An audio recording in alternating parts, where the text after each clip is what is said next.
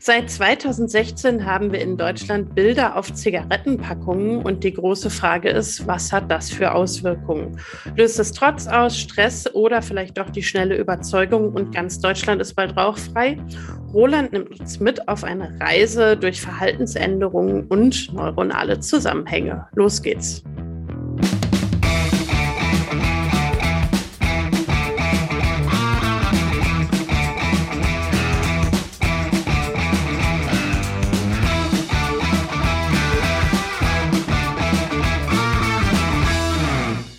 Hi und herzlich willkommen zu Psychotrip. Ähm, schön, dass ihr wieder mit dabei seid auf unserer kleinen Reise durch die Welt der Psychologie. Wer ist wir? Mein Name ist Steffi und ich sitze hier gemeinsam mit Roland. Moin, moin. Und Roland hat auch heute wieder eine Folge für uns vorbereitet. Ich habe das Thema schon mal gehört, aber weil ihr es noch nicht kennt, stelle ich noch mal die Frage. Roland, was hast du mitgebracht? Ja, ich habe heute das Thema Schockbilder auf Zigarettenpackungen mitgebracht. Und ja, äh, das war quasi eine Auftragsfolge, die aus einer Diskussion entstanden ist. Und daher habe ich mich ein bisschen in das Thema äh, vertieft und ja, könnte ein bisschen dazu erzählen. Sehr gerne. Ich bin sehr neugierig. Ich habe nämlich absolut keine Ahnung von dem Thema. Genau. Äh, von uns beiden bin ich ja der Ex-Raucher. Insofern äh, ja, ich fange einfach mal an. Ähm, wir haben ja in den letzten Wochen, also ich fand, das passte super rein, äh, wir haben schon so ein bisschen über Verhalten geredet, ne? also über Tauben, die zum Raketenlenken dressiert werden, aber auch über Menschen, die an Verschwörungsmythen äh, glauben. Und unser heutiges Thema ist ja auch eins, das sich mit dem Verhalten beschäftigt, seiner Veränderung und Prävention, also Raucher zu Nichtraucher machen oder vermeiden, dass Nichtraucher zu Rauchern werden. Die erste Frage, die sich für mich gleich gestellt hat bei dem Thema war, wie bringt man denn jetzt Menschen dazu, etwas Gefährliches nicht zu tun? Steffi, wie funktioniert das denn bei dir? Mm, muss ich im Moment überlegen. Ich glaube, ähm, ich bin selten versucht, sehr gefährliche Dinge zu tun. Ich habe eine durchaus ausgeprägte Vorsicht aber wahrscheinlich, indem man mir zeigt, was passieren könnte und mir deutlich macht, dass es gar nicht so unwahrscheinlich ist, dass es passiert. Mhm. Also Informationen quasi. Ja, ja, emotionalisierte Informationen. Also nur die Information an sich reicht wahrscheinlich nicht aus, sondern es, es muss schon mit der Emotion verbunden sein, dass ich wirklich einen Bezug zu mir herstelle und denke, oh, das könnte mir passieren, das möchte ich lieber nicht. So groß kann der Spaß nicht sein, dass es mir das Risiko wert wäre. Ja, sehr interessant.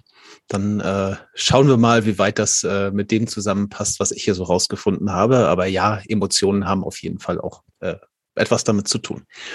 Ähm, das Thema kam ja, wie gesagt, so aus einer Diskussion heraus und äh, es gab drei Thesen, die in dieser Diskussion rumflogen.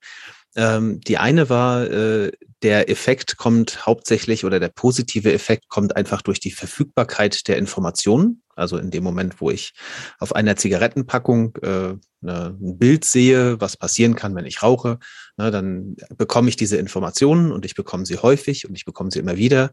Und dieser Effekt kommt einfach daraus, dass ich dann weiß, Zigaretten verursachen Krebs, Zigaretten verursachen Herz-Kreislauf-Erkrankungen und so weiter. Ähm, die zweite These, äh, die dem so ein bisschen entgegenstand, äh, ist, die Trotzreaktion ist stärker. Also ich sehe so ein Bild und ich denke, ach, ich soll belehrt werden, ne, und das sehe ich ja gar nicht ein, jetzt gehe ich erstmal eine rauchen. Und die dritte These äh, war äh, die Stressreaktion, die dadurch hervorgerufen wird, dass ich dieses Bild sehe, ähm, ist bei Rauchern ja, ich gehe eine rauchen oder ein, eine der Methoden, um Stress zu reduzieren für Raucher ist, ich gehe eine rauchen. Und dadurch, dass die Bilder Stress verursachen würden, hm, würde man wiederum zu Zigaretten greifen und auch rauchen. So, mit den drei Thesen bin ich mal losgelaufen. Und kleine Vorwarnung, eine leichte Antwort habe ich dazu tatsächlich nicht so finden können, aber ich versuche einfach mal, beziehungsweise erzähle einfach mal, was ich so gefunden habe. Einmal für mich zum Verständnis, ähm, sind es deine Thesen oder waren das Thesen, die du gefunden hast? Nee, das waren äh, Kneipenthesen. Ah, okay. Das sind die besten. genau. Und äh, ja, genau. Also erstmal äh, diese Warnbilder, ich denke mal, die meisten oder alle wissen, äh, was gemeint ist oder wo sie herkommen. Ähm, die gibt's insgesamt äh, in über 100 Ländern. Äh, das erste Mal war das Anfang der 2000er in Kanada. Und das ist aber sehr unterschiedlich. Ne? Also die USA, die haben bis jetzt nur Warntexte und auch seit über 30 Jahren die vier gleichen. Da wird immer wieder vor Gerichten darum gekämpft, ob jetzt irgendwann mal Bilder rauf dürfen. Aber Überraschung, die Tabakindustrie ist nicht ganz so begeistert davon. Ähm, Australien ist so das extreme Gegenbeispiel. Da sind Zigaretten einheitlich grau, also Zigarettenpackungen.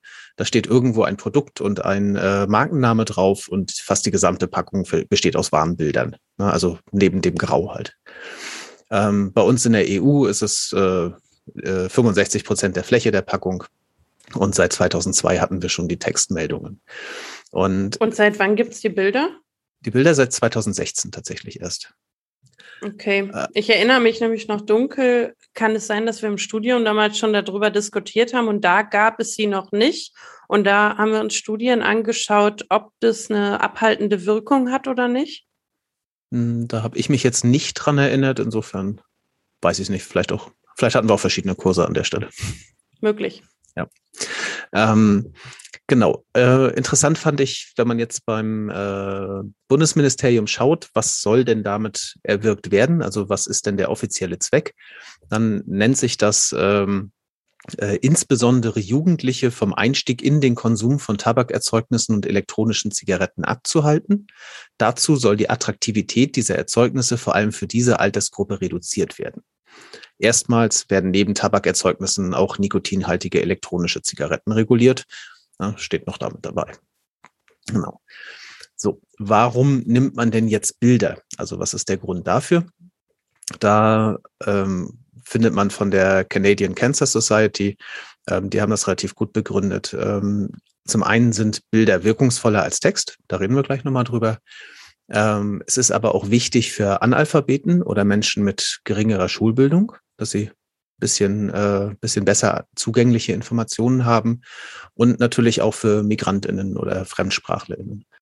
Zum weiteren Verständnis muss man noch wissen, das war mir auch nicht so bewusst, bei Zigaretten ist die Verpackung für das Marketing extrem wichtig. Das unterscheidet sie so ein bisschen von anderen Produkten. Das heißt, wenn man in der Werbung guckt, ähm, sind Zigarettenpackungen deutlich präsenter als die Zigarette selbst. Ja, und äh, sie wird auch nicht, also die Packung wird auch nicht direkt entsorgt, sondern sie wird halt sehr häufig angesehen oder benutzt, ist ein Alltagsgegenstand. Und äh, besonders äh, seit den Werbeverboten ist das eben so. Und das wird halt schon durch eine Maßnahme gehindert, die vorschreibt, was auf der Packung sein muss, ne, egal ob das jetzt Warnbilder sind oder was anderes. Also wir haben schon alleine dadurch einen reduzierenden Effekt, dass wir das Marketing halt einschränken. Ja, ähm, jetzt würde ich dich nochmal fragen, so, was meinst du denn, klappt das mit den Bildern? Also was ändern die eigentlich oder was passiert dadurch? Mm, meine Hypothese wäre, dass durch die Bilder etwas Abstraktes, also die Information darüber, was passieren kann, sowas wie Rauchen tötet oder Rauchen fördert Krebs, ähm, sichtbar werden soll. Also mit einem Bild verknüpft werden soll und dadurch, dass es eben über einen sensorischen Kanal, also das Sehen quasi einen erreicht, äh, bekommt es einen anderen Realitätsbezug, wäre meine Hypothese. Es wird sichtbar in der Welt und dadurch irgendwie real für mich. Ich glaube, das ist die Verknüpfung, die man dahinter vermuten kann. Hm. Wahrscheinlich bringt es was bei Menschen, die unsicher sind also oder die eh schon offen sind dafür, sich mit dem Thema auseinanderzusetzen. Ich könnte mir vorstellen, dass an deiner Reaktanzidee, äh, die du ja hattest, also du hast es vorhin, glaube ich, Trotz genannt als, als zweite Idee, ähm, dass es da eher dazu führt, dass ich äh, mich noch mehr in diesen Trotz quasi reinziehe und sage, nee, du brauchst mir jetzt gar kein Bild zeigen und dann setze ich mich gar nicht mehr damit auseinander und kaufe mir vielleicht noch so eine Verpackung für um die Verpackung. Mhm. Okay, ah, da, da, kommen wir nachher auch nochmal zu. Da da habe ich tatsächlich auch eine Studie zu gefunden. Ähm, ja, äh, was du beschrieben hast, äh, ist auf jeden Fall relativ dicht dran. Ähm, ich würde mal eine Studie heranziehen, die ist recht häufig zitiert von Kempf und Harmon aus dem Jahr 2006. Die haben den Effekt von Bildern versus Texten bei College-Studenten untersucht, also eine Gruppe, die altersgemäß halt relativ äh, stark, äh, auch relativ stark vertreten sind. Und sie haben letztlich geguckt, wie sind diese Informationen nachher bei den äh, Probandinnen präsent.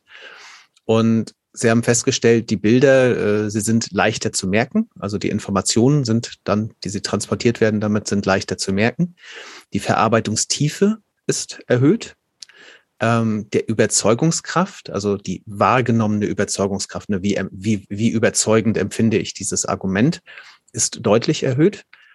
Und aber über alle Labels hinweg, also sowohl die grafischen als auch die textlichen, finden Raucher die Argumente schwächer als Nichtraucher. Das kann ich jetzt als Ex-Raucher absolut nachvollziehen. Ne? Wenn mir jemand sagt, ist total gefährlich, was du da machst, dann ist man so, ja, für andere vielleicht. Ne? Ja, einfache kognitive Dissonanzreduktion. Genau. Ähm, wer kennt das Wort nicht? Aber da können wir vielleicht auch irgendwann mal eine Folge drüber machen. Ähm, Interessant fand ich, Sie haben noch ein, ein Phänomen gefunden ähm, zum, äh, bei einem Warnbild zum Thema Impotenz. Das war äh, wie in Deutschland, glaube ich, auch äh, ein Bild von einer Zigarette, wo halt die Asche so äh, schlaff herunterhängt. Und äh, hier fand man einen Unterschied zwischen Männern und Frauen. Männer glauben es weniger? Ähm, ja, aber sie haben dem Bild mehr Aufmerksamkeit geschenkt. Ne, also die Aufmerksamkeit war höher, aber äh, die Frauen fanden das Argument überzeugender. Und die These der Autoren lautet, dass die hervorgerufene Angstreaktion bei den Männern zu stark war und dadurch eine defensive Reaktion hervorgerufen hat. Und das ist ja etwas, was diese These ein Stück weit untermauert. Ne? Also negative Emotionen ne, bremsen in dem Fall meine Bereitschaft, es zu glauben. Ich, ähm, kannst du es nochmal sagen? Ab, ab wo? also Sie haben, Sie haben gesagt, die, die Angst, also ich, ich sehe ein Bild und äh, für Männer ist ja das Thema Potenz im Normalfall ein relativ, sowieso relativ stark emotionales und eine Bedrohung der Potenz kann Angst machen. So, und Sie haben halt erstmal nur als These gesagt, äh, diese Angstreaktion sei so stark, dass sie eben als, als defensive Reaktion die Verarbeitung blockiert. Ne? Also dass das genau das dass die Information nicht mehr habe ich nicht ganz verstanden. Genau, also Sie, Sie haben es Defensivreaktion genannt. Ne? Das ähm, ja, also ich würde das jetzt als es löst, löst Stress aus, es löst Angst aus und davor schütze ich mich und ich schütze mich davor, indem ich eben die Verarbeitung an der Stelle reduziere, abbreche. Mhm. Und das heißt, ähm, mit der Konsequenz, dass Sie sich weniger damit beschäftigt haben oder dass Sie es weniger glauben oder was war quasi Beides. diese defensive Reaktion? Genau, also die Frage war äh, nach dieser Perceived Argument Strength, also wie, wie überzeugend findest du das Argument? Ja, und die Antwort war dann halt äh, bei dem Bild deutlich reduziert. Also sie haben einen signifikanten Unterschied zwischen Männern und Frauen an der Stelle gefunden. Mhm. Es kann nicht sein, was nicht sein darf. so könnte man das auch sagen, ja. So. Ähm, dann habe ich mal so ein bisschen geschaut nach dem Thema Stress und Rauchen, ne? weil das war ja eine der Thesen war ja, das Rauchen macht, äh, nein, Entschuldigung, das Bild macht so viel Stress, dass ich dann vielleicht wieder anfange zu rauchen.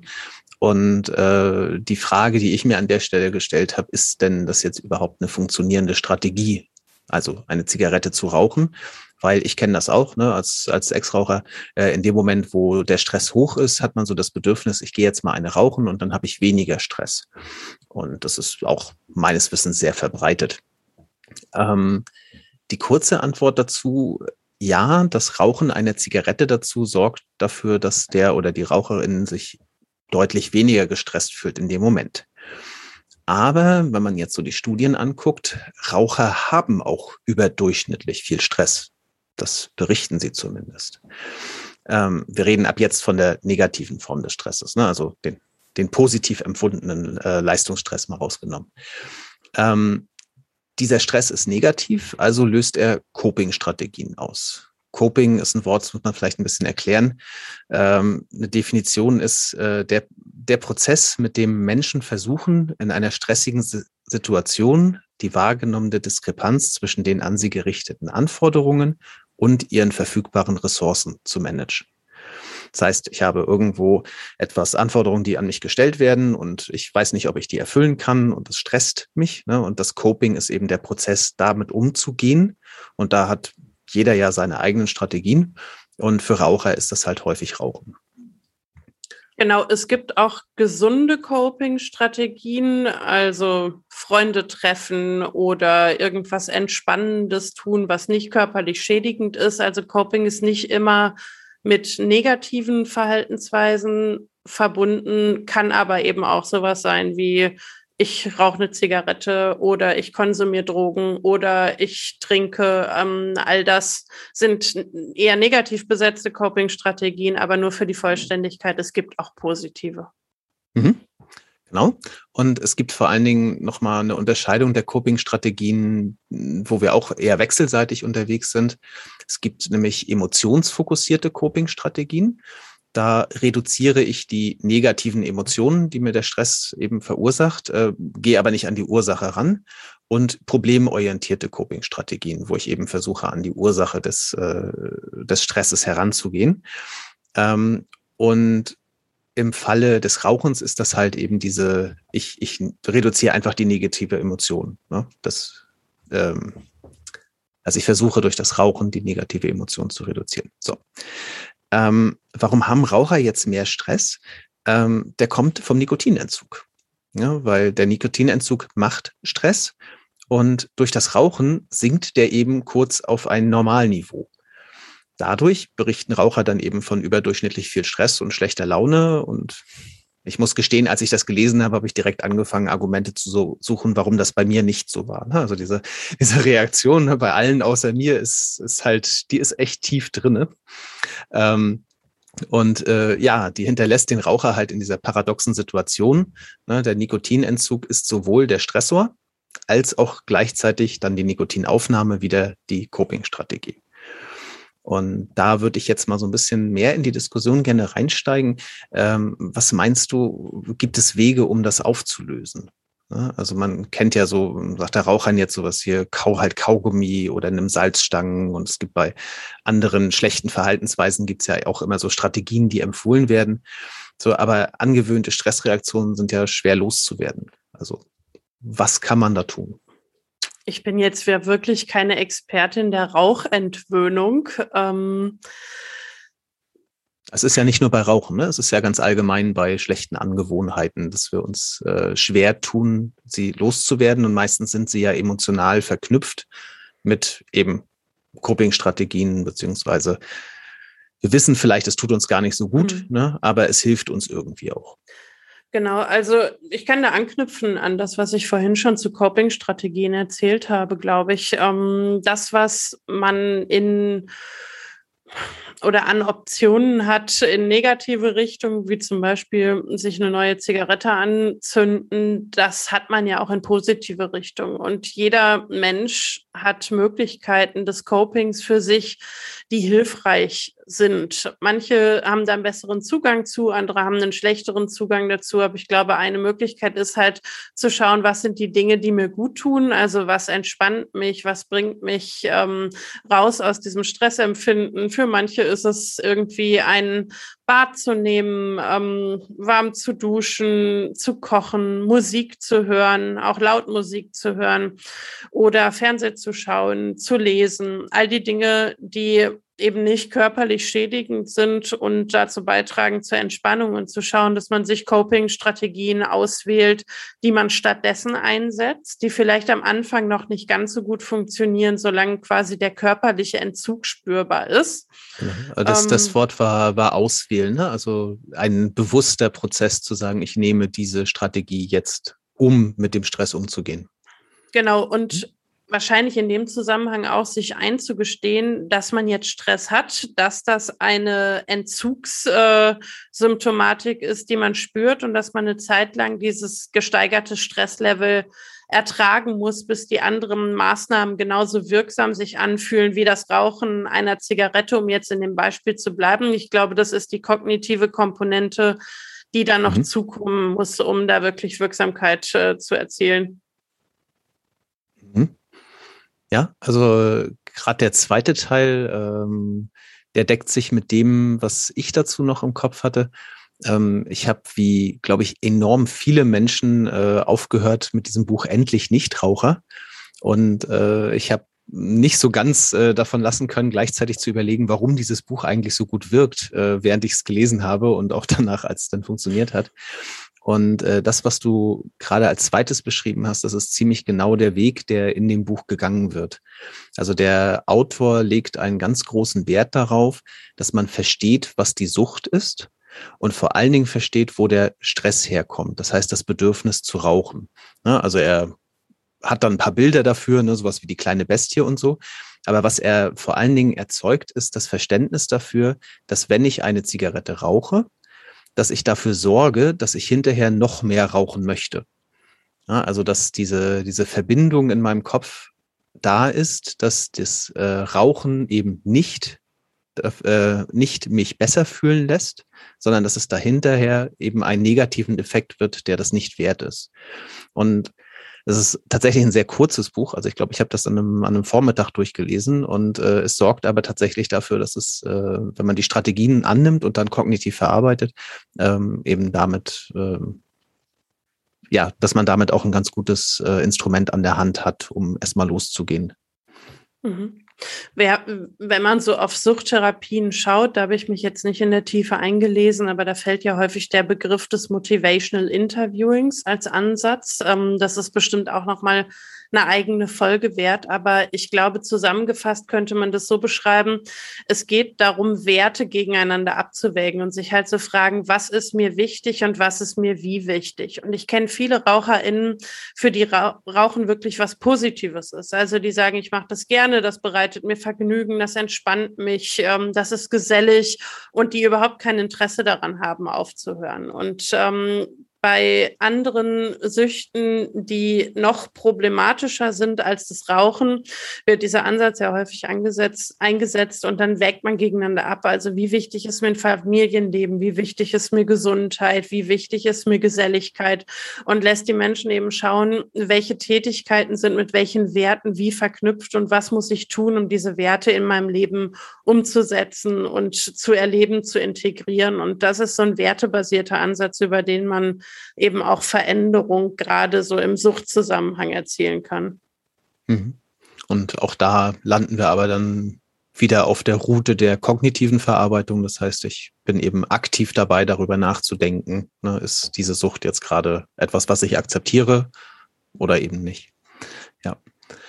Ähm, ich habe hatte ja angefangen mit dem Thema auch äh, Trotzreaktion und Angstreaktion. Ähm, das würde ich jetzt gerne noch äh, einmal vertiefen, beziehungsweise eher nicht vertiefen, denn ich habe wirklich, wirklich tief in Studien gegraben. Und das Thema Stress, nee, Stress ist vorhanden, aber das Thema Angst oder Trotz durch die Warnungen oder allgemein Nichtraucherkampagnen, also äh, Reaktionen darauf, es ist tatsächlich sehr wenig vertreten und meistens in, wenn, dann meistens in qualitativen Studien. Ich weiß, du bist ein großer Fan von qualitativen Studien, aber es ist äh, an der Stelle ähm, waren die Ergebnisse meistens, wenn man die Raucher fragt, dann sagen sie meistens, ja, das löst bei mir Trotz aus.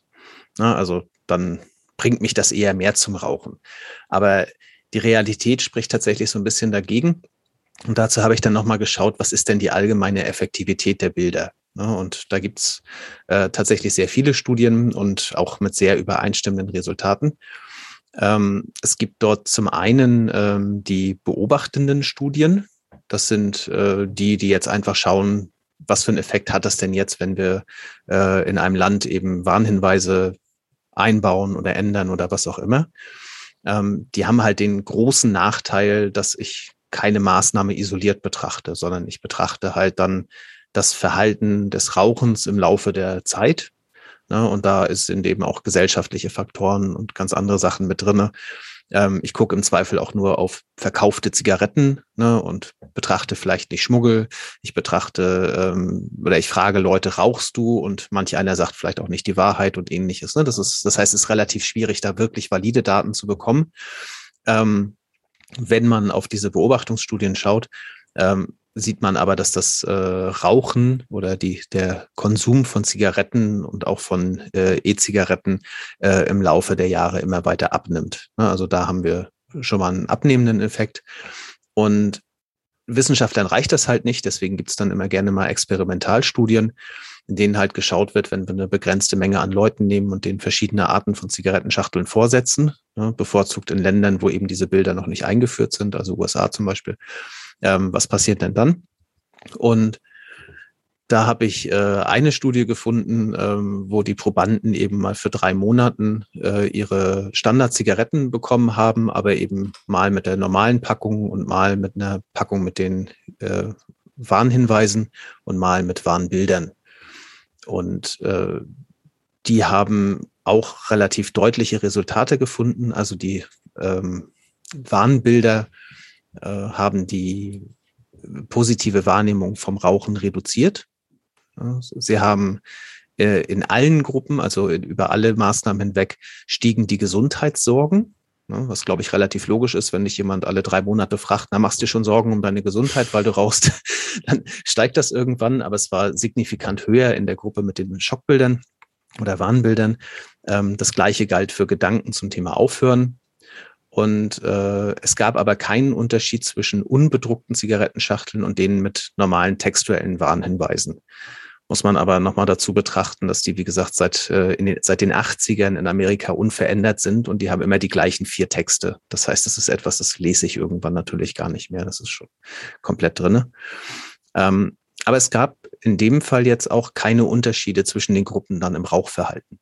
Das heißt, auch die Gruppe mit den wahren Bildern hat jetzt dadurch nicht weniger geraucht oder häufiger aufgehört. Das hatte noch keinen Effekt zum Verhalten. Das heißt, die waren nur besorgter, aber haben das Verhalten trotzdem durchgezogen. Genau. Ja, und äh, es gibt diverse ähnliche Studien, die kommen zu ähnlichen Resultaten. Also die Bilder befördern das negative Bild vom Rauchen, sorgen auch für mehr geäußerten Willen zum Aufhören. Und ja, es, es gibt da schon auch eine Diskussion, wieder äh, gute Absichten und in Handlungen umsetzen, dass das halt eben zwei verschiedene Paar Schuhe sind. Ähm, und äh, ja, da gibt es natürlich auch die Diskussion, wie man diese Quote erhöhen kann. Das heißt, seit 2016 ist Deutschland das Land der unglücklichen RaucherInnen.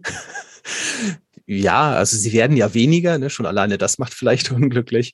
Und äh, vielleicht wollen auch mehr Menschen aufhören, aber es ist ähm, nicht zwangsläufig eben auch die, die Handlung, die daraus kommt.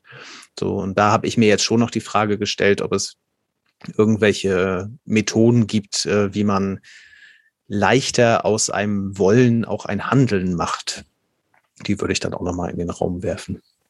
Mhm. Genau, also die Bilder verursachen negative Emotionen, aber ich glaube, das ist auch eher vielleicht nochmal Stoff für eine weitere Folge. Bestimmt. So. Ähm, ich weiß, wir sind schon kurz vorm Ende, aber eine kurze Sache möchte ich noch reinwerfen, weil ich habe dann am Ende noch gefunden, wie denn diese äh, Warnbilder im Gehirn funktionieren oder wie sie dort ankommen. Und äh, naja, Neuro ist ja vielleicht doch irgendwie so ein kleines Hobby von mir. Und äh, ich habe dazu noch ein paar Studien gelesen, die findet ihr dann in den Show Notes. Ähm, es gab auf jeden Fall eine Studie von Li Wang und Kollegen, die ihre Probanden ins funktionelle MRT geschoben haben, also man misst dort die Gehirnaktivität während der Bearbeitung von Aufgaben. Und die fanden heraus, dass Bilder, die von den Probanden als emotionaler eingestuft wurden, ne, das war dann die Frage, wie emotional ist dieses Bild, dass die auch besser erinnert wurden. Das ist erstmal so ein Standardeffekt. Es ging wahrscheinlich nur um negative Emotionalität, oder? Ja, in dem Fall, also sie haben tatsächlich explizit diese äh, Zigarettenwarnlabel untersucht. Weißt du, welche Emotionalität Sie abgefragt haben? Also ging es um Angst, um Trauer, um was weiß ähm, ich? Welche Sie Emotionen? Haben auf jeden Fall Ekel war dabei und Angst, glaube ich, hauptsächlich. Mhm.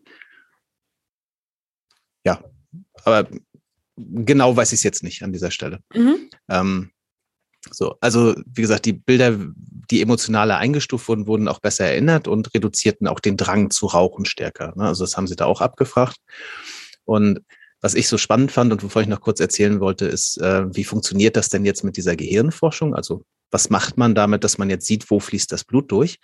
Ähm, sie haben halt erhöhte Aktivität in mehreren Regionen des Gehirns gefunden, nämlich der Amygdala, dem Hippocampus, dem Gyrus frontalis inferior, also die sogenannte untere Stirnwindung, und die Insula oder Insellappen. Falls jetzt nicht alle genau wissen, was das heißt, äh, würde ich gerne an diesem Beispiel nochmal kurz erläutern, was das denn jetzt bedeutet, also stark vereinfacht. Ähm, die Amygdala oder der Mandelkern ist im Gehirn an nahezu allen Emotionsverarbeitungen äh, beteiligt. Besonders aktiv ist im Bereich der Angst- und Furchtverarbeitung. Da wären wir eben also in dem Bereich. Der Hippocampus hat als Hauptfunktion die Gedächtniskonsolidierung. Das bedeutet der Aufbau unseres Langzeitgedächtnisses. Wenn man hier Aktivität findet, heißt das also, die Sachen, die ich gerade betrachte oder im, im, im Kopf habe, in meinem Kurzzeitgedächtnis, die wandern also vielleicht gerade in den Langzeitspeicher. Der Gyrus frontalis inferior hängt primär mit Sprachverarbeitung zusammen, ne, wenn ich jetzt irgendwie Texte lese zum Beispiel. Und der Insellappen, der hat jede Menge Funktionen, unter anderem Geschmacksverarbeitung, aber eben auch starke Formen von Ekel und äh, ähnlichem findet hier statt. Und gerade bei dem gibt es auch eine starke Hinweis auf Suchtverhalten. Ähm, es gibt Studien, die sagen, dass ein Schlaganfall in diesem Gehirnteil, also ein Schlaganfall ist ja eine Unterbrechung der Blutversorgung und in dem Moment wird teilweise auch Gehirngewebe beschädigt, ähm, Raucher von der Sucht befreien kann. Ja, also da musste ich aufpassen, nicht nochmal für eine ganze Folge Stoff dabei rauszusuchen. Aber es ist logisch, dass auch dieser, also der Insellappen bei dem Thema involviert ist. Also, wenn man sich das Ganze jetzt anguckt im Gehirn, was passiert, wenn ich so ein Bild betrachte? Äh, wir haben Emotionsverarbeitung, vor allem Angst, Gedächtnis, Sprache und Ekel- und Suchtverhalten. Also, wie ich finde, jetzt eine sehr logische Mischung, wenn wir aus, äh, wenn wir eben von Schockbildern und Warntexten reden.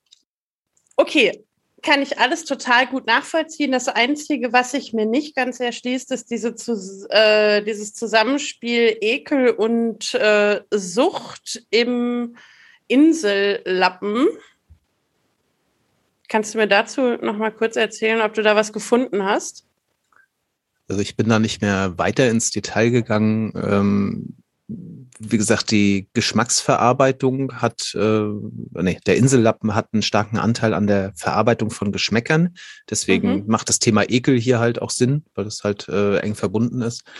Ähm, was da die Verbindung zu Sucht ist, also nach meinem Verständnis ist der Insel ähm, so ein relativ universelles, äh, so eine relativ universelle Gehirnregion und am vielen beteiligt.